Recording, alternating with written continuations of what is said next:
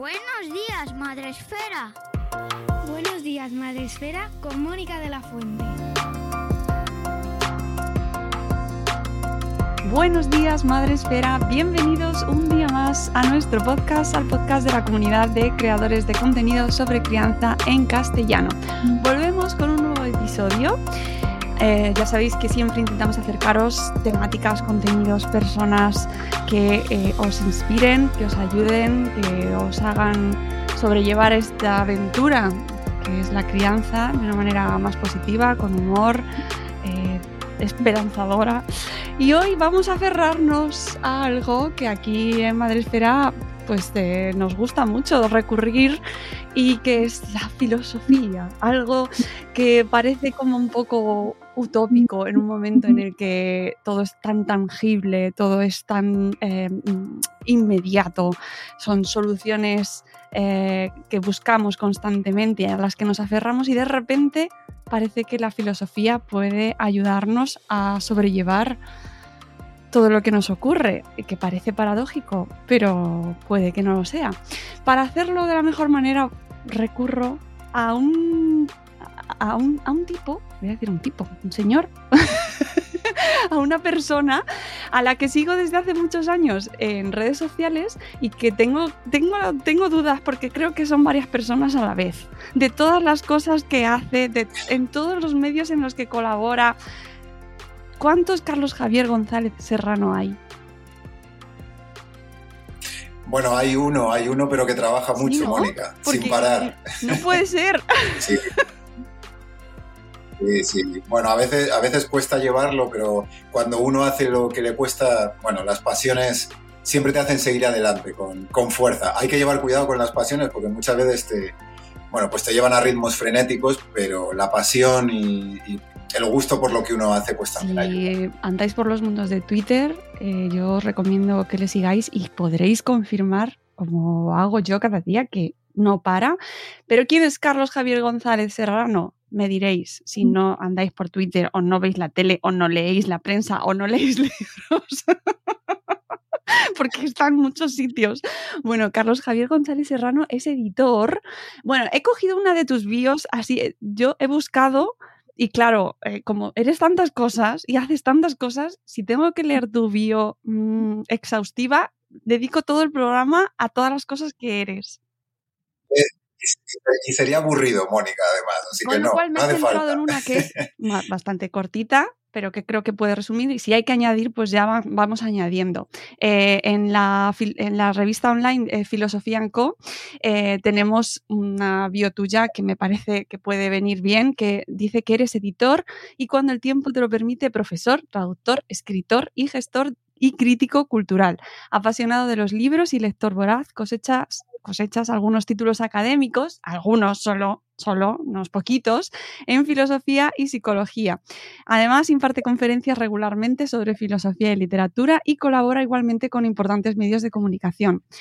Eh, reconoce a Schopenhauer, Mainlander, Mainlander, Pessoa, Hermann Hesse y Rosalía de Castro como sus maestros. Espíritu libre, llegado del siglo XIX, analizará instantes y protagonistas del universo a la historia de la historia del pensamiento. Esto lo podéis encontrar en esta web que luego incorporaré en las notas del programa con referentes, referencias de nuestro invitado. Pero dinos tú un poco quién eres, eh, así, de manera más cercana. Bueno, Mónica, yo fundamentalmente soy profesor y a mí cuando me preguntan quién soy, me gusta definirme como, un profesor apasionado. Apasionado en muchos sentidos, pero fundamentalmente en dos. Primero, por mis estudiantes. Eh, creo que en el mundo en el que vivimos tan acelerado, tan lleno de prisas, es muy necesario que los docentes en general estemos muy implicados en, la, en el ejercicio de la docencia. El ejercicio de la docencia entendido como transmisión del conocimiento, por un lado, y por otro también como acompañamiento a nuestros estudiantes. Es decir, teniendo en cuenta que acabamos de pasar una pandemia que mm, ya parece que no ha ocurrido nada, pero hemos estado dos años y pico bastante largos, eh, entre tediosos, tristes y frustrantes, en los que muchos adolescentes, también muchos niños y niñas, han pasado un periodo mm, francamente difícil. Y cuando no ha sido difícil, sí es verdad que han prescindido de muchas, de muchas facetas de la vida que antes veíamos como totalmente normales. Y esos niños, esas niñas, esos adolescentes, esos jóvenes, muchas veces no han podido tener acceso a simplemente salir al parque y encontrarse con sus amigos, tocar la arena,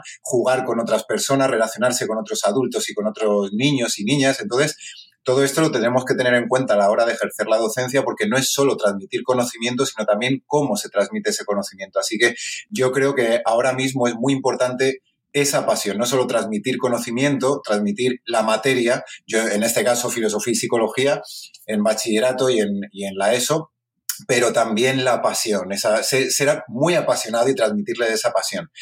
Y fundamentalmente soy profesor, Mónica. Eh, pero esa pasión eh, también la intento sacarla fuera de, las aulas e incluso yo a mis estudiantes les digo, bueno, vamos a salir del aula, vamos a hacer salidas, vamos a... El otro día hice la presentación de un libro y, vinieron un montón de estudiantes. Eh, eso es lo que me gustaría conseguir con mis alumnos, que aunque estén o su lugar natural sea el colegio, que salgan más allá de las murallas, de, los muros, de, bueno, pues del edificio del colegio y que hagan vida, que conozcan el mundo, que vayan más allá. Y bueno, sí, es verdad que también soy escritor, soy traductor y, colaboro en muchos medios de comunicación, pero nada de eso sería posible si yo no tuviese la capacidad para transmitir y al final esa transmisión de conocimiento me la ha dado el estudio y por otra parte, em, pues eh, la asiduidad con la que normalmente hablo en, medios y sobre todo todos los días en clase. Así que eso soy, eh, sobre todo un espíritu inquieto que quiere transmitir a, través de, esa transmisión de conocimiento alegría y pasión. Eso, eso sobre todo. Si estás con bachillerato, es decir, estás con adolescentes, ya edades ahí eh, difíciles en, principio, pero hoy nos visitas eh, con otro rango de edad un poquito, eh, bueno, diferente y es porque publicas este libro, El mundo según Lea, que ha publicado Beascoa y que eh, está dirigido a niños y niñas más pequeños. Ya no, te, ya no te estás dirigiendo exactamente a tus alumnos. Sí, sí es verdad, pero voy a comenzar con una anécdota, Mónica, y es que muchas veces cuando leen estos libros, lo digo por lo de los niños, que muchas veces cuando, cuando las familias, padres y madres me dicen, Carlos, Jolín, es que hemos estado leyendo con nuestros hijos el cuento y resulta que sí, a, los niños les encanta por las ilustraciones, por la sencillez del relato, pero es que luego resulta que nosotros, cuando se han dormido, nos vamos al salón con el libro y nos ponemos a discutir sobre los temas que tratas en el libro, la belleza, la justicia, la verdad, la amistad, el amor, eh, la finitud, la muerte, pues todas estas cosas que nos inquietan como seres humanos. Así que es verdad que es un libro escrito y dirigido para, la lectura de niños y niñas, pero sería muy conveniente que esa lectura estuviese siempre encauzada por la guía de, un adulto para sacar jugo, para extraer todo el contenido no solo de, digamos, de la historia narrativa, sino también de las ilustraciones fantásticas de, Candela Fernández, que son preciosas, ha dado con, con el, toque adecuado. Y, al final es eso, es sobre todo levantar, el, levantar la curiosidad sobre la filosofía, más que sobre la filosofía, sobre la práctica filosófica y la actitud filosófica, es decir, vivir con actitud interrogante, con actitud curiosa y asombrosa.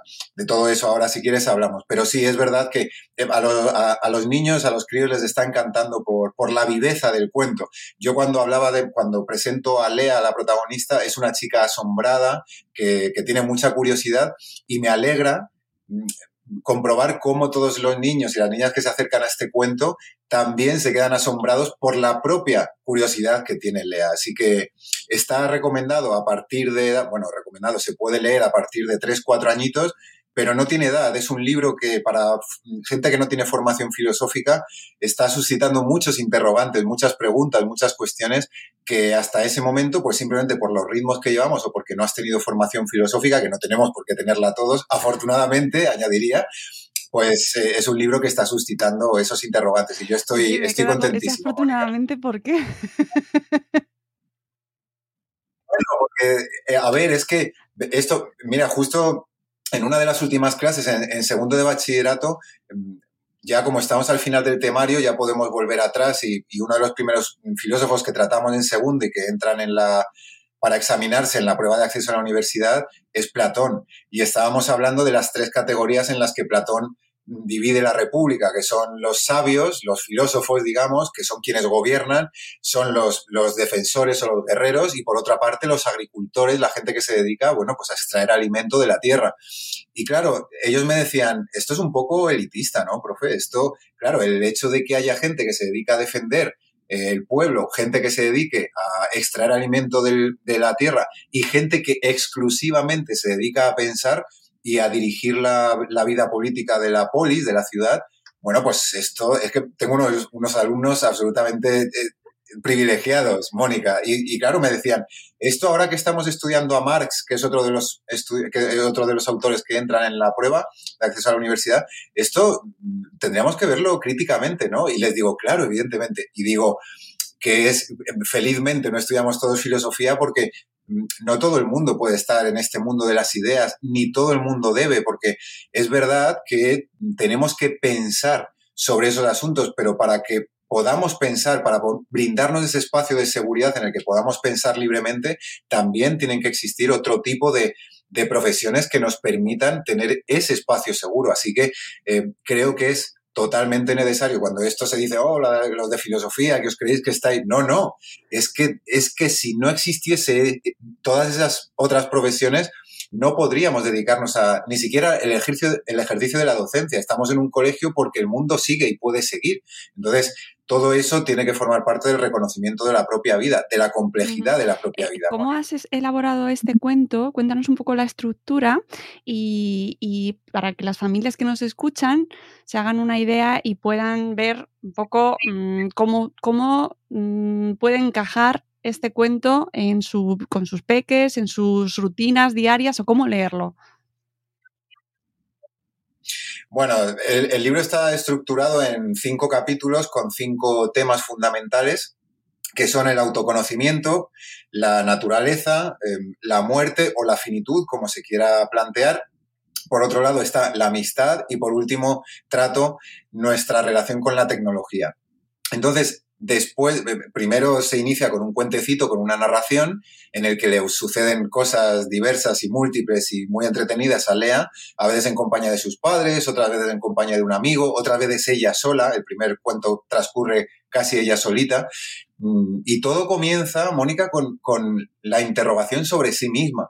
Cuando Lea se mira al espejo, de repente se ve las tres pecas que tiene en la cara y, y ella se pregunta por ese paso del tiempo ella tiene en cuenta que, claro, hay personas mayores, personas menos mayores y luego están los niños. Entonces, ¿qué va a ocurrir con ella, con su cuerpo, con cómo es ella cuando se haga mayor? Entonces, ahí surge el asombro, el asombro ante, primero, quién soy yo y después, cómo funciona el mundo. Porque si hay gente mayor y yo no soy mayor, resulta que hay ya categorías de gente distinta, al menos en términos de edad.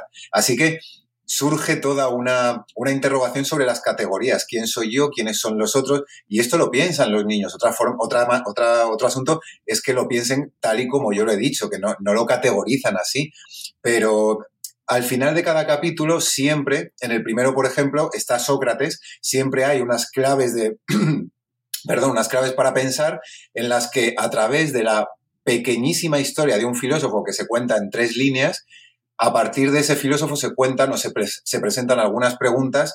Eh, en el primer caso, por ejemplo, sobre el autoconocimiento. ¿Quién soy yo? ¿Soy solo mis pensamientos o también soy mi apariencia física? O más bien al revés, ¿soy algo más que un cuerpo? ¿Soy esos pensamientos que no veo, pero sin embargo también los estoy pensando? Eh, ¿Quién soy yo en definitiva? Entonces, se pueden leer eh, de manera separada los cuentos muy tranquilamente pero eh, lo, que, lo que sí que plantea son interrogantes que se pueden eh, trazar de manera independiente. Así que primero una narración, después los interrogantes filosóficos y después las respuestas posibles que dé cada niño, que dé cada niña. Y para esto, bueno, en mi colegio están haciendo talleres, Mónica, y están las profesoras, están las maestras apasionadas con, con, el libro y con los niños, porque dan unas respuestas que muchas veces ni siquiera a nosotros se nos ocurren. Y esto es fantástico, porque conecta con ese porqué del que muchas veces nos olvidamos los adultos simplemente dejando correr el río y, no debe ser así. Nos tenemos que contagiar de esa capacidad que tienen los mm, niños para preguntar. Ya, lo que pasa que a veces nos desquicia cuando empiezan en la fase del por qué, ¿verdad? queremos y la, y la queremos ahogar, ¿no? Somos nosotros los adultos los que eh, queremos eh, que cesen esas continuas interrogaciones cuando por otro lado por ejemplo, con, este, con, con, este cuento, les invitamos a ellos a, que se pregunten, con lo cual tenemos que los adultos mirarnos un poco ahí en nuestra actitud. Eh, totalmente. Y, con eso, a eso me refería con lo de crear espacios seguros donde se pueda dar la pregunta, porque em, este libro de hecho surge de eso que comentas, Mónica. Yo me encontré con una niña en el pasillo de mi colegio en educación infantil y yo iba a subir arriba eh, que es donde está la e, educación secundaria obligatoria y bachillerato. Y una niña, claro, como me ven tan alto, yo mido 1,90, bueno, no soy tan alto, pero soy razonablemente alto, mido 1,90, entonces una niña se me quedó mirando hacia arriba y me dice, eh, como me ve con las llaves colgando, ¿y tú de qué eres profe? Y le, le, contesté que de filosofía y me, claro, ella me dijo que, y esa palabra tan rara, eso, ¿qué significa la filosofía? Yo le dije que en clase lo que hacemos es buscar preguntas, buscar la pregunta adecuada. Entonces ella, con todo su desparpajo, con toda su naturalidad, me contestó, bueno, es que yo pregunto mucho, profe, no paro de preguntar por qué, y los adultos, ella dijo los mayores, que esto conecta mucho con, eh, por ejemplo, con Mijael Ende, con Saint-Exupéry en El Principito, los mayores, esas, esas personas que muchas veces no son lo que yo soy y que están tan alejadas de mí. Me dijo, es que yo pregunto mucho, pero me mandan callar.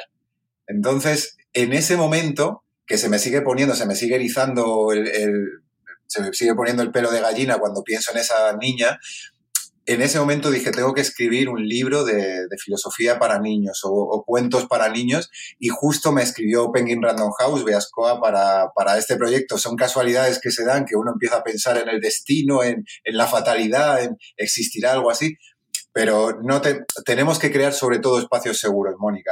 Como eh, Madresfera estáis eh, fundamentalmente enfocados a esta crianza y a, esta, a, estas buenas prácticas en la crianza, o al menos buscarlas, porque encontrarlas no, es nada fácil y cada caso tiene su, su particularidad, pero yo creo que es importantísimo, no solo por la filosofía, sino como padres, como madres, como familias, incluso también nosotros como docentes, yo como orientador también, tenemos que crear, no solo a los adolescentes, que ya les presuponemos una capacidad racional de diálogo, sino también a los niños, crear espacios seguros donde ellos con una moderación, es decir, con un moderador, en este caso con maestros y maestras, puedan expresar libremente, con educación, enseñándoles, todas sus dudas y con eso aprenden a expresarse lingüísticamente, conceptualmente se desarrollan, también aprenden el turno de palabra, a respetar mientras los otros hablan, a escuchar, la escucha activa también en tiempos de continua, eh, con estos aparatitos de, de, continua estimulación, las pantallas y la adicción que estamos creando desde pequeñitos también a los niños,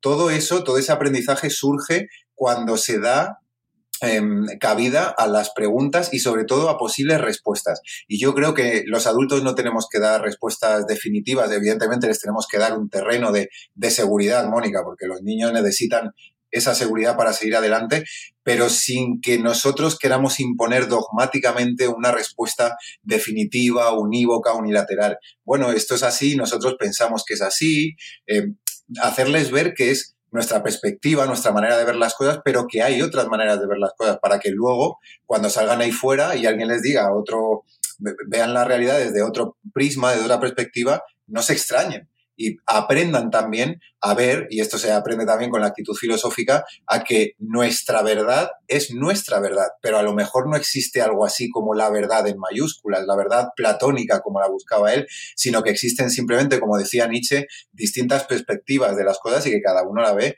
desde su propio prisma todo esto lo da, lo da la filosofía y ese espacio seguro de la pregunta. Para que llegue este cuento a nuestras casas, eh, los padres, madres tienen que saber algo sobre filosofía, tienen que tener eh, conocimientos previos para poder entenderlo y, y poder leerlo con sus hijos e hijas.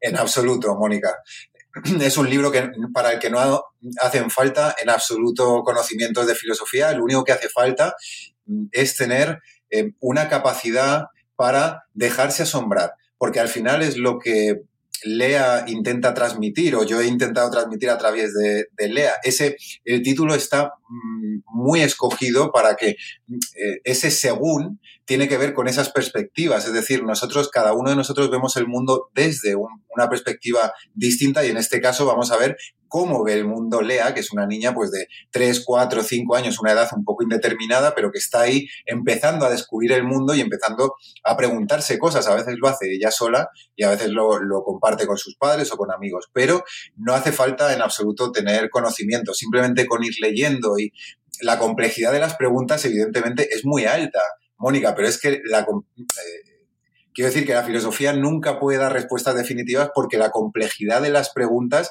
es máxima. Nos estamos enfrentando a los grandes interrogantes de la, de la humanidad, o sea, qué es la belleza, qué es la justicia, qué es el bien. ¿Existe el bien y el mal o es algo que nos han enseñado con respecto a la educación que nos dan en casa, con nuestra religión, con lo que sea? Entonces, lo único que hay que tener es un, es un corazón y una cabeza dispuestos y abiertos para dejarse contaminar en el mejor de los sentidos por este entusiasmo y este asombro de, Lea. Seguro que te, te, preguntan en otras ocasiones o te lo plantean em, en un momento en el que vivimos, en el que todo tiene que tener una función y un objetivo y un, un sentido, una, un, que sirva para algo. ¿No? Una funcionalidad, eh, podemos buscar, debemos buscarle un sentido, una funcionalidad a la filosofía y eh, explicárselo así de esa manera a los niños o, esperar que ellos se tambullan en este mundo con un por qué, ¿para qué me va a servir esto?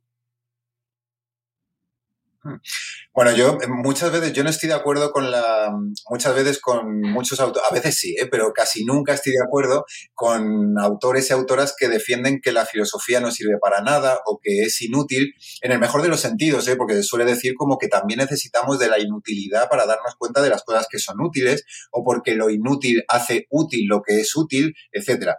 Pero yo creo, y, yo ahora estoy en la docencia, pero también estoy en muchos medios de comunicación, estoy en, bueno, estoy metido, como tú has dicho, en, muchos asuntos y conozco el mundo empresarial también muy bien, he ocupado cargos de importancia y la filosofía, yo, eh, digamos que de formación, he, estudiado filosofía, soy licenciado en filosofía, también tengo másteres y demás en psicología, en esto y lo otro, pero mi formación es filosófica y he ocupado puestos de dirección en empresas, además empresas importantes que ahora no viene al caso eh, mencionar, pero y, sigo ocupando esos puestos. ¿A qué, ¿A qué voy con esto, em, Mónica? A que claro que sirve. O sea, evidentemente tenemos que, ahora voy a la, si le tenemos que enseñar a los niños, pero esta concepción que se tiene de la filosofía como que no sirve para nada, mm, claro que sirve. La filosofía te da amplitud de miras, te da amplitud de horizontes, te da una visión crítica de la, de la realidad, te deja ver la realidad del otro como una realidad de un ser humano que también tiene su circunstancia, que también está sufriendo, tiene sus alegrías, tiene sus circunstancias.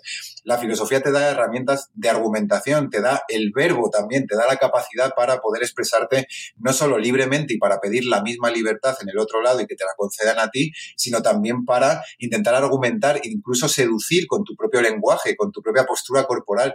Todo eso lo da la filosofía, eh, la lógica, el poder deducir argumentos de manera correcta. Y todo eso en una empresa, en puestos directivos, se valora mucho. Que luego se llegue a puestos directivos o no, habiendo estudiado filosofía, eso es otra cosa muy distinta. Se tienen que dar, como todos sabemos, eh, circunstancias muy determinadas. Pero claro que sirve la filosofía. Ahora, con respecto a niños y niñas, no hace falta decirles, mirad, niños, esto lo vamos a leer porque queremos estudiar filosofía o por no hace falta. Simplemente con leer el cuento sin utilizar el apelativo filosófico, porque eso es casi más un reclamo para adultos, porque un niño no sabe lo que es filosófico. Inmediatamente cuando lea filosófico va a decir, mamá, papá, ¿esto qué es? Yo no tengo ni idea de qué es filosófico. Entonces ahí les podemos... Eh, podemos salir por muchos lugares, pues se trata de pensar o de hacer las preguntas adecuadas o de despertar la curiosidad y el asombro, como se quiera. Pero yo creo que a niños y niñas, o justamente porque no paran de preguntar y porque su curiosidad es absolutamente natural, no hace falta darles un añadido de utilidad, porque ellos ya reconocen que la pregunta es natural. es justamente, y esto es muy curioso, Nuria, uy, Nuria, estoy pensando, en, mira, me ha, me ha venido la, la, estudiante que me ha preguntado esta no mañana pasa por nada. la Yo a mis de hijos les llamo, los cambio los nombres, los profesores, bueno, ya. Ah, No, no, pero tiene todo el sentido del mundo, de Mónica, que te haya llamado Nuria, porque esta mañana justo he hablado con una estudiante de esto, y, y la estudiante se llama Nuria. Y es que tengo unos estudiantes maravillosos. Pero bueno, yo creo que es justo, lo, que es muy curioso, te decía Mónica, que, que tengamos que explicar a los adultos la utilidad de la filosofía y que a los niños no haya que explicársela porque la dan por supuesto.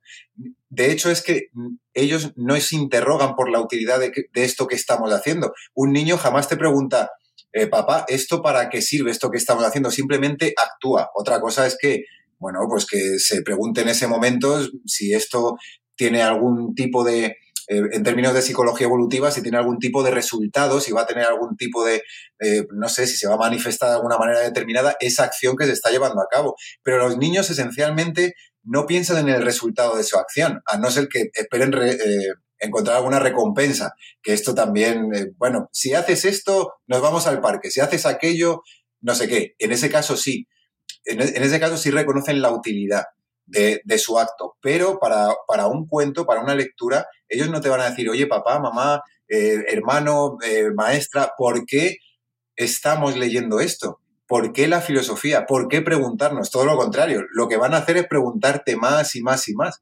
Y, y en el caso de que lo preguntaran sería reafirmar lo que estoy diciendo, que es preguntar sobre la utilidad de la filosofía, que es fomentar el uso de la pregunta en los niños. Así que, al fin y al cabo, somos los adultos los que perdemos esa capacidad natural. Somos nosotros los que deberíamos preguntarnos, bueno, ¿por Pues qué perdemos además eso, esa era ese hábito? justo la pregunta que, te- que me venía, porque en qué momento, además tú tienes alumnos ya un poco más mayores, ¿en qué momento eh, nos encargamos, no sé, la sociedad o el resto, o los, o los mayores, de, de frenar esas, esas ganas de preguntar o de, o de mira, aquí no pierdas el tiempo ya preguntando tantas estas cosas, que hay muchas cosas otras, muchas otras cosas que hacer. A ver, es indudable que todos tenemos un ritmo de vida al que tenemos que dar respuesta, empezando porque todos, mm, salvo privilegiados que pueden dedicarse a no hacer nada o que tienen la vida resuelta, digamos, e incluso la gente que tiene la vida resuelta tiene que hacer cosas para no caer en el aburrimiento, en el tedio, en la tristeza, pero todos es indudable que nos, que nos tenemos que ganar la vida. Eh, en ese sentido, eh, claro, la, la filosofía es que eh, volvemos a lo de, a lo de la utilidad. Es que es, es un problema muy serio, Mónica, porque los niños es que necesitan constantemente de esa pregunta. Y nosotros, cuando crecemos, de repente nos molesta esa pregunta, nos resulta inquieta. Tú, tú misma lo has dicho antes, Mónica, es que, y esto es, es, es paradójico, porque y también nos pasa con los adolescentes, lo hacemos mucho generacionalmente. Yo con tu edad no hacía esto, yo con tu edad no hacía aquello, o, o peor aún, yo con tu edad hacía esto y tú no lo estás haciendo. Son como actitudes condenatorias que llevamos a nuestros niños, a nuestras niñas, a nuestros jóvenes y no nos damos cuenta de que en vez de ayudarles les estamos condenando. Entonces, muchas veces lo que necesitamos es dialogar con ellos para ver cuáles son sus inquietudes. Yo soy muy partidario, Mónica, tanto con niños como con adolescentes y jóvenes, antes de juzgar y, y esto que se dice muchas veces, no, es que está llamando la atención. Eh, bueno, si está llamando la atención, a lo mejor por algo será. Es decir, tenemos que ver por qué está llamando la atención ese niño, esa joven, ese adolescente, porque a lo mejor detrás hay motivos por los que nos tengamos que preocupar o alegrar, pero si llama la atención a alguien nos tenemos que fijar.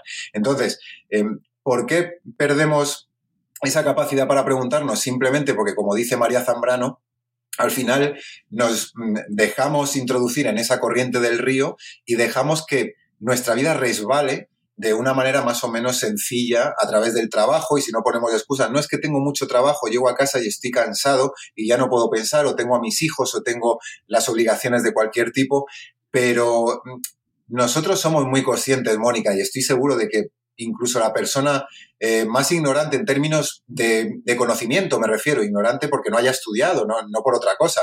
Eh, todos somos ignorantes, absolutamente, a todos. ¿Quién, ¿Quién podría decir que sabe todo o que, o que sabe de alguna parcela, pero eh, todos absolutamente somos conscientes de que de cuándo y ¿por qué no? Pero ¿cuándo estamos dejando de mm, cuándo estamos siendo perezosos desde un punto de vista, no sé si filosófico, desde un punto de vista cuestionador o crítico de la vida. Todos sabemos perfectamente cuando sencillamente decimos, bueno, mira, eh, incluso nos encomendamos a Dios, que sea lo que Dios quiera, esta frase tan española, que sea lo que Dios quiera, que lo decía mucho mi abuela. Eh, bueno, pues que sea lo que tenga que ser y ya está. En vez de pensar en las estructuras sociales, en las estructuras políticas, económicas que nos están llevando de un sitio a otro. Y claro, esto también se transmite a los niños, a las niñas. Si, si nuestros hijos e hijas ven que nosotros damos todo por sentado, que no cuestionamos nada, que estamos viendo el telediario o leyendo un periódico y simplemente leemos y nada más, en vez de dialogar con nuestra pareja o con nuestros propios hijos, oye, ¿qué te parece esto, aquello? Entonces ellos también se acostumbran ¿eh? Y, toda esta, digamos, de esta manera acomodaticia de estar en la vida también se hereda en términos epigenéticos, no genéticos, evidentemente, pero, pero sí que podemos heredar eh, esa, esa actitud, porque es una actitud ante la vida. Así que yo, frente a eso, invito a, no tiene por qué ser mi libro, El mundo según lea, pero hay muchos libros de introducción al pensamiento filosófico, no a la filosofía, sino al pensamiento filosófico, que nos ayudan a decir, oye, para un momento, haz un, pequeño, no, no, dejes de producir, no dejes de, quiero decir, no, no dejes de trabajar ni de llevar alimento a tu casa, pero busca un momento, igual que ahora la gente hace eh, mindfulness, hace meditación, hace, eh, yo qué sé, intenta poner la mente en blanco, tres o cuatro minutos al día, ¿por qué no hacemos tres o cuatro minutos al día de conciencia sobre lo que está ocurriendo en el mundo y preguntarnos sobre eso. Incluso escribirlo, que yo doy mucho la paliza, ya lo sabes, por redes, Mónica, sobre escribir. La importancia de escribir, porque también nos da la paciencia cognitiva, nos da, em, bueno, pues esa capacidad para parar y para pensar. Así que eh, voy a terminar con un titular un, poco duro, Mónica. Si estamos perdiendo esa, esa capacidad muchas veces es porque nosotros queremos. Entonces, eh, no podemos achacar todo a la vida. Eh, evidentemente hay situaciones complicadas, complejas, en todas las vidas. No hay ninguna vida que se salve de, de algún sinsabor, de algún sufrimiento, de algún dolor. Pero tenemos que tener en cuenta que muchas veces nos dejamos llevar por la corriente y simplemente decimos, mira, pues lo que Dios quiera, lo que tenga que ser. Y lo que tenemos que, que plantearnos o replantearnos es ese esquema de cosas en el que, bueno, pues eh, no, justo ahí es donde tenemos que decir, oye, ¿por qué estoy dejando que las cosas corran hacia adelante? ¿Hacia dónde están corriendo las cosas?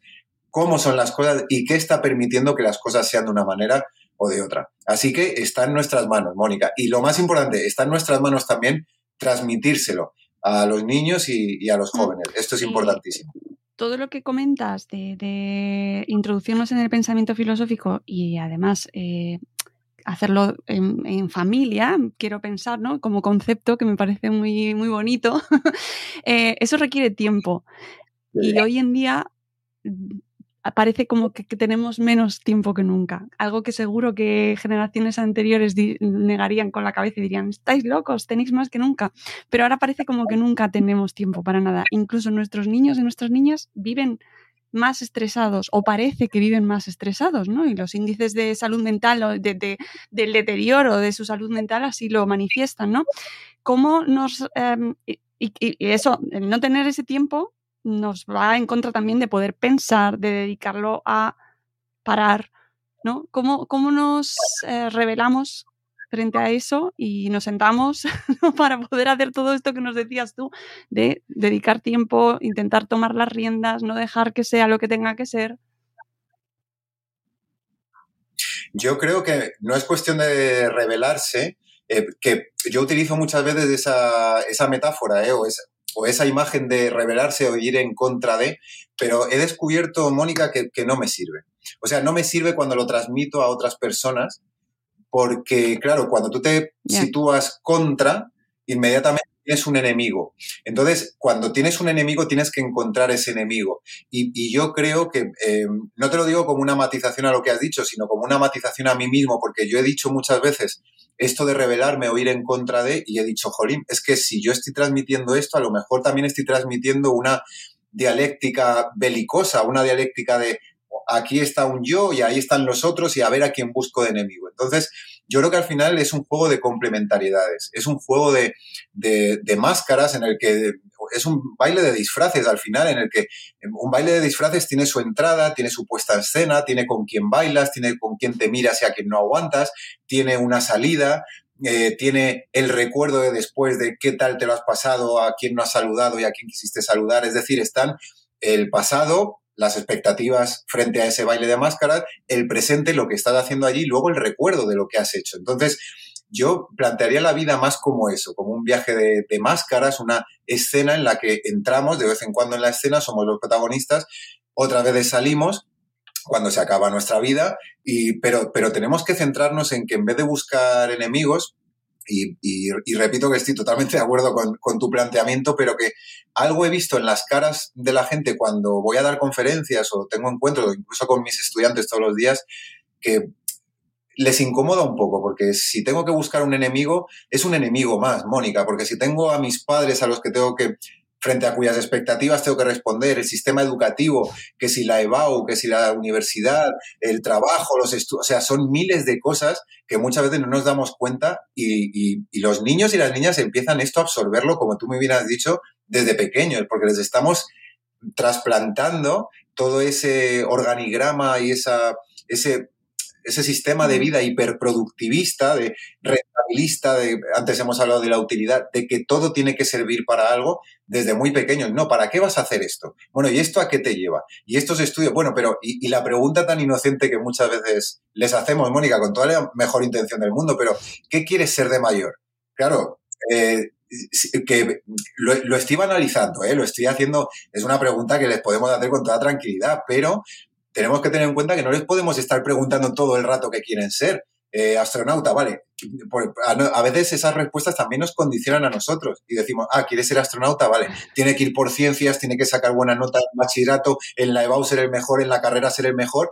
Todo eso son presiones que impiden a los niños ser muchas veces lo que quieren llegar a ser, porque ya están bajo las expectativas y bajo las presiones de los chavales.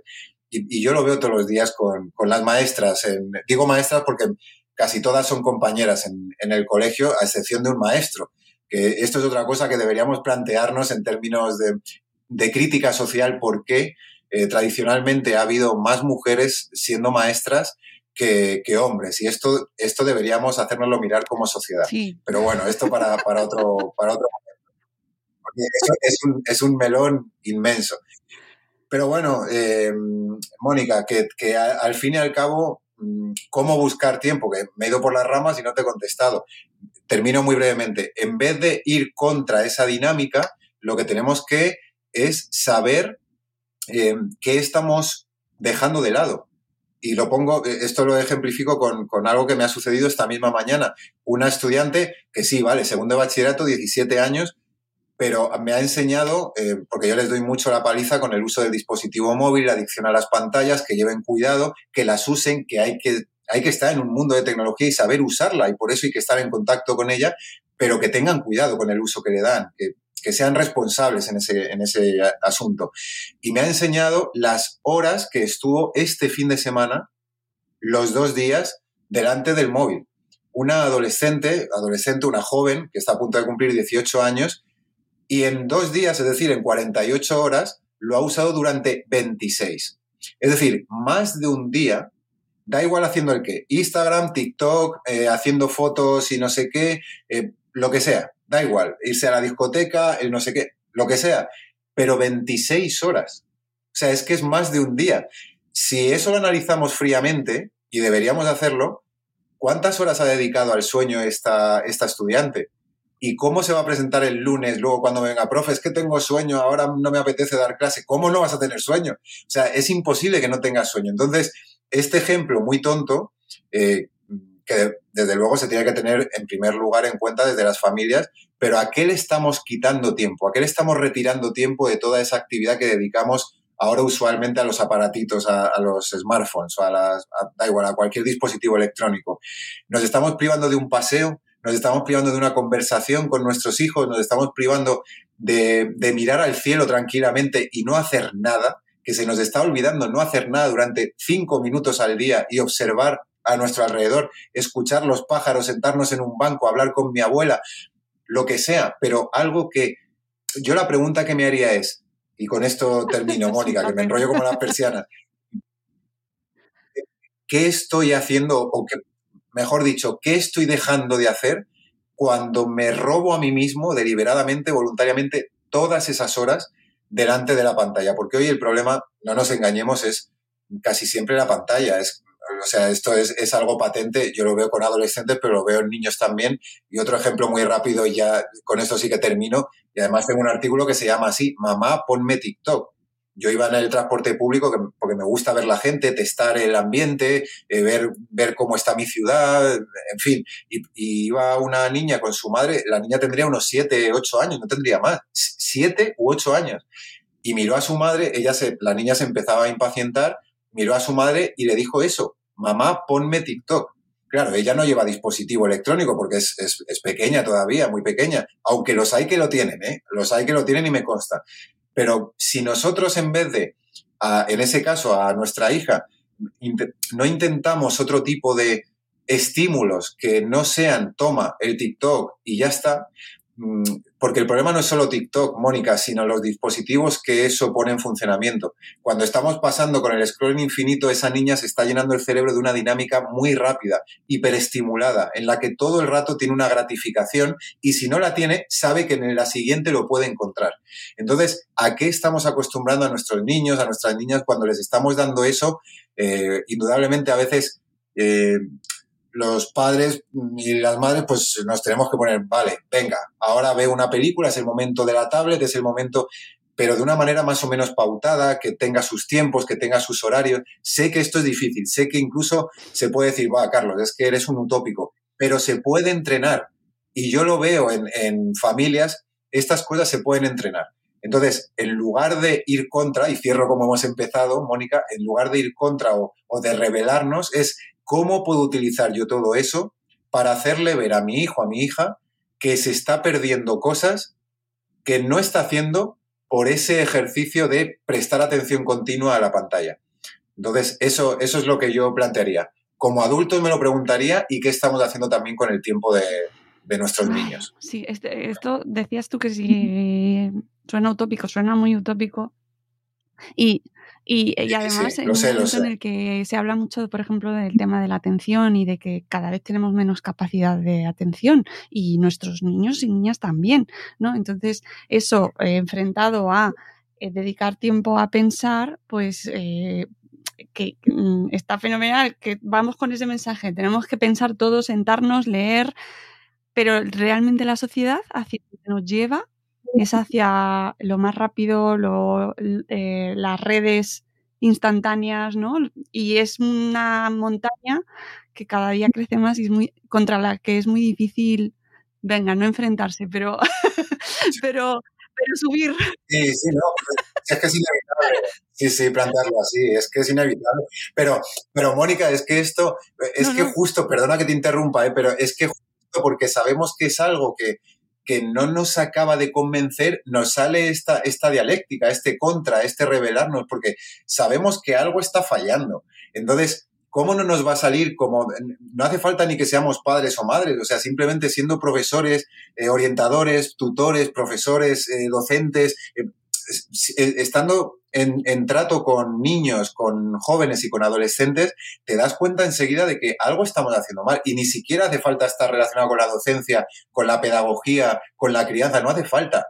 Si nos damos una vuelta por, por cualquier parque, tenemos enseguida claro la situación. Mónica, eh, perdona que cuente este ejemplo, que, que, habrá quien se ría, pero es que el otro día, debajo de mi casa, hay un parque. El, yo vivo muy cerquita de mi colegio, en el que había estudiante, hombre, si no hubieran sido estudiantes no hubiera bajado, porque eh, no a voy a ir ahí a... Pero como tengo confianza con ellos, como tengo confianza con ellos, bajé en pijama, Mónica, en pijama, porque digo, voy a hacer que tengan una imagen escandalizada de su profesor. Eran, eran alumnos de, de primero de bachillerato, 16, 17 años. Porque les vi desde la ventana, que abrí para que, porque regué las plantas, que les diera un poco el aire y tal, y no sé qué, y eh, miro abajo, están mis estudiantes y, están un grupo como de 8 o 10 personas, todos con el móvil. Todos, sin excepción. Y claro, yo en mi casa escandalizado, pero vamos a ver, algo no funciona de lo que les estoy enseñando, esto no funciona. cogí las llaves, me puse una zapatilla de deporte, me puse el abrigo porque todavía hacía frío y les dije, ¿pero qué estáis haciendo? Bajé ahí y me acabé bajando unos donuts. Me bajé unos donuts, acabamos hablando, pero conseguí en ese momento que su... eh, claro, o sea, ver a tu profesor en la vida real, que ya sabes que, oh, el profe En tiene vida real, más allá del aula y tal. Y además, claro, verle en pijama, o sea, ¿y qué dice el de filosofía? Este está loco, este no sé qué. Pero, pero quise que tuvieran ese momento de, de, pero ¿qué estamos haciendo? Es que es verdad. Y de repente surgieron las sonrisas, surgieron los contactos. Eh, uno se tocaba el codo, has visto cómo viene el profe, tal, no sé qué. Surge el trato humano. Cuando levantamos la vista del dispositivo, la vida comienza a emerger y nos, están persuadiendo de que la vida es esto. Esto no es la vida. Esto es un elemento para hacer más práctica, más llevadera, más, eh, no sé, más rentable la vida, para ahorrar tiempo, todo lo que tú quieras. Pero eso no es la vida. La vida es esto que estamos haciendo, conversar, hablar, charlar, mirarnos a los ojos, em, eh, impregnarnos de los olores de los otros, em, de todo, todo lo que tiene que ver con el trato humano. Entonces, claro, pues, pues, pues ¿qué hace el profe en pijama aquí? Pues que levantemos la vista. Y lo conseguí. Estuve ahí una hora con ellos, les pregunté primero si tenían algún tipo de alergia, si alguno, o sea, todo, claro, claro, todo. Aunque yo lo sé porque tengo los datos, pero no estaba en el colegio, claro. Entonces, eh, primero me aseguré y después merendamos, cenamos ahí en el parque, me subí, yo me llegué una alegría y yo creo que ellos también. Así que que, conste que, que decías de- el- del móvil que no es la vida y tal, pero es verdad que ahora mismo estamos inmersos en, en el mundo tecnológico, incluso nosotros mismos nos di- difundimos a través, o sea, mucha gente nos verá cuando publicamos esta entrevista, nos verá a través del móvil y puede que algún alumno tuyo te vea a través del móvil en sentado en un parque, con lo cual entendiendo esa realidad tan co- compleja en la que nos estamos moviendo y que tampoco tenemos referentes, porque realmente nosotros como, pues cuando hablo de madrefera, ¿no? como familias, estamos educando ahora a una generación sin referentes en cuanto a educación digital. Y es complejo. Y también nos movemos ahí en eso, en esa dualidad de eh, pantallas buenas, pantallas malas, y muchas veces no sabemos cómo, cómo movernos, ¿no? Pero bueno, que yo me quedo con esa parte de rescatar un poco de tiempo, recordar que hay más vida Sí. afuera y, y recordarlo nosotros, ¿eh? los, los adultos, los mayores, como dicen, porque es el ejemplo que, da- que, que tienen nuestros hijos, ¿no? Eh, totalmente. Y, y además yo creo que, a ver, ellos se dan mucha cuenta cuando, me- porque yo, yo no me pongo a mí mismo en mis clases en la televisión, pero pues, estaría bueno, sería un ejercicio de aprovechar ya las terriblemente horrible, hechas. pero... No, que uy, yo tengo carrete, como está quedando patente, yo tengo carrete para largo, eh, Mónica, pero yo creo que es que, ah, que muchas veces entro a la clase, profe, oye, nos ha gustado lo que has contado este fin de semana en la tele, tal, oye, o este artículo, no sé qué. O sea, em, por mucho que lo utilicemos, Mónica, estos medios, que es inevitable que los usemos y está muy bien Claro. que los usemos, porque llegamos a mucha gente. Y lo sabemos porque utilizamos las redes sociales, tenemos bastante seguimiento y, y está muy bien usarlo. La pregunta es para qué lo usas. Eh, de hecho, a mí me hacen mucho esta pregunta también mis estudiantes y me dicen, profe, tú hablas mucho de Claro. esto, pero luego bien que estás en la tele, en la radio, que vas a no sé qué, que no paras de viajar, que esto. Les digo, sí, pero yo lo que intento es eh, enviar un contramensaje. Yo lo que no puedo hacer es esconderme detrás de, de una especie de, de muralla y decir, bueno, este mundo no existe, yo me voy al campo, eh, me aíslo, que sería otra opción, ¿eh? absolutamente viable y, y- y estaría bien. De hecho, hay familias que han decidido, mira, yo no quiero estar en un entorno urbano por la contaminación, por la rapidez, mil cosas, y están decidiendo trasladarse. Son las menos, pero lo están haciendo también. Esto está sucediendo para evitar todo este trasiego de, del urbano y demás. Entonces, yo creo que, Mónica, nosotros tenemos que usar con naturalidad, pero también, y yo creo que es nuestro caso, mm, y, que perdonen la petulancia de esto quienes nos estén escuchando, pero yo creo que somos gente que la usamos con responsabilidad.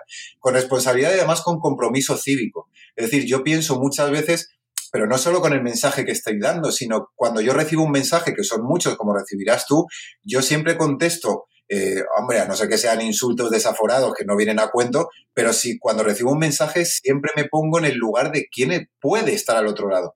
Porque yo no sé quién está al otro lado, mi perfil es público.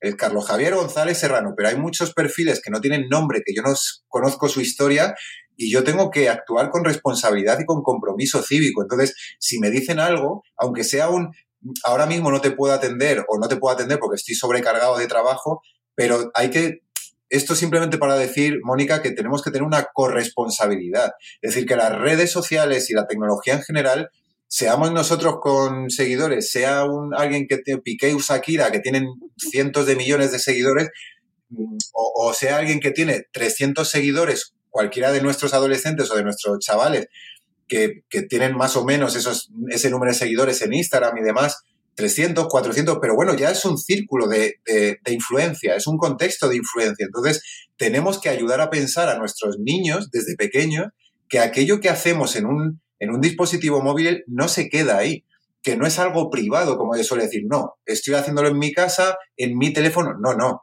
Si tú lo publicas, eso puede tener una influencia ahí fuera. ¿De qué estás hablando? ¿Tienes conocimiento sobre lo que estás hablando o estás hablando por hablar? Eh, ¿Qué mensaje estás transmitiendo? ¿A quién te estás dirigiendo? Todo esto son preguntas que nos tenemos que hacer, Mónica, y que tenemos que, eh, nosotros porque estamos comprometidos, en, tu caso con la crianza, y yo, bueno, también con la crianza, pero de, chavales más, más mayores, pero estamos muy implicados y muy coimplicados en que tenemos una responsabilidad muy importante porque nos están escuchando, porque, nos, porque están pendientes de cómo emitimos las palabras, de qué palabras transmitimos, del mensaje y sobre todo, y, ya con esto termino, de qué influencia estamos teniendo en ellos.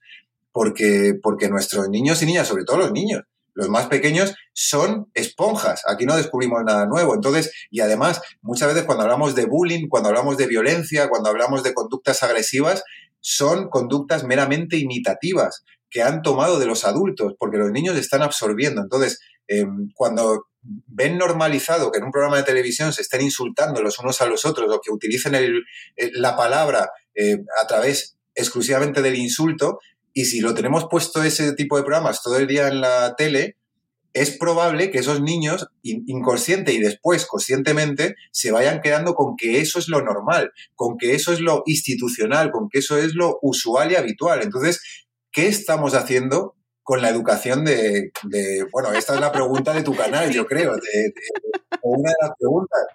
Pero, Jolín, es que tenemos mucha responsabilidad, Mónica, y yo creo que con eso nos tenemos que quedar. Así que uso de redes sí, siempre y de tecnología, pero uso responsable por nuestra parte y transmitirle esa responsabilidad a nuestros niños y a nuestros jóvenes. Porque eso me parece mm, de, pregunta de base para, para, todos, para todo, porque al final somos todos usuarios en redes, al final el que tenga más o tenga menos, tienes tu perfil y tu responsabilidad, ¿no? Y como nos toca la tarea de educar a los más pequeños también en este uso, pues ¿por qué? ¿Y cómo aprendemos a pensar y a preguntarnos todas estas cuestiones? Pues amigos, introduciéndonos en el, en el pensamiento filosófico con la ayuda de Carlos Javier González Serrano. Y este cuento, es que realmente me daba contigo hablar durante muchas horas, también te digo, ¿eh? porque me he dejado, un montón de cosas que querría tratar contigo, pero serán en otra ocasión, porque claro, es que esto da para mucho. No, no, no te he cortado, Mónica. vamos, en absoluto. Eh, yo simplemente agradecerte, desde luego, que hayas estado hoy aquí, nos hayas dedicado este tiempo tan valioso que, espero que la gente que nos escucha valore también, porque, eh, vamos, a mí me encanta y que eh, recomiendo pues vivamente a toda nuestra audiencia El Mundo, según Lea, que está ilustrado por Candela Fernández y que ha escrito aquí este señor, como os decía, que hace tantas cosas que esto es como la canción de Astrud, hay un hombre en España que lo hace todo. pues eh, pues casi tú. No, no, afortunadamente. que os recomiendo mucho esta lectura, os dejaré en las notas del programa la información para que os hagáis con él y que, y que consultéis también el perfil de, de, Carlos Javier. ¿Cómo te llaman? ¿Carlos Javier? ¿Carlos? ¿Javier? ¿Cómo, esto es lo de siempre, Carlos Javier, mis padres cuando estaban enfadados, pero cada vez me llaman más CJ. Yo no sé si están volviendo las modas ah, de los vigilantes de la playa. ¿Te acuerdas, Mónica, cuando eran CJ y cosas de estas? Pues no lo sé, ahora la gente me llama CJ de repente, pues nada. Pero pues, Carlos, eh, os dejaremos el perfil de, Carlos para que podáis consultar todas, toda su, su obra, todo lo que publica. Bueno, de verdad, Eh, yo no sé cómo lo haces, pero en cualquier caso, mil gracias por haberte pasado por aquí entre todas esas cosas. Un placer, Mónica, de verdad. Y, darte mi enhorabuena, mi reconocimiento por este canal que, sigo tanto. Y, de verdad, no, solo mi enhorabuena porque no soy quien para darlas, pero sí mi reconocimiento por, por este interés por, por nuestros niños, por nuestras niñas que, que son, son nuestro futuro. Muchas, no, no, me enrollo, es simplemente decir, es que esto es muy, es muy importante, simplemente decir que esto se banaliza mucho, lo de soy nuestro futuro, pero es que literalmente lo son. Y en un momento en el que no sabemos qué futuro vamos a tener, sí podemos poner las condiciones para que por lo menos el futuro sea responsable de sí mismo. Así que muchísimas gracias, enhorabuena, mi reconocimiento y mi admiración, Mónica, de, corazón. Si no tengo a la gente que viene por aquí tan sabia como tú, no se puede hacer nada. Así que esto es gracias a todos vosotros. Nos vamos, volveremos en un nuevo episodio de Buenos Días Madre Esfera y nos escuchamos muy pronto. Muchas gracias, Carlos. Adiós. Chao.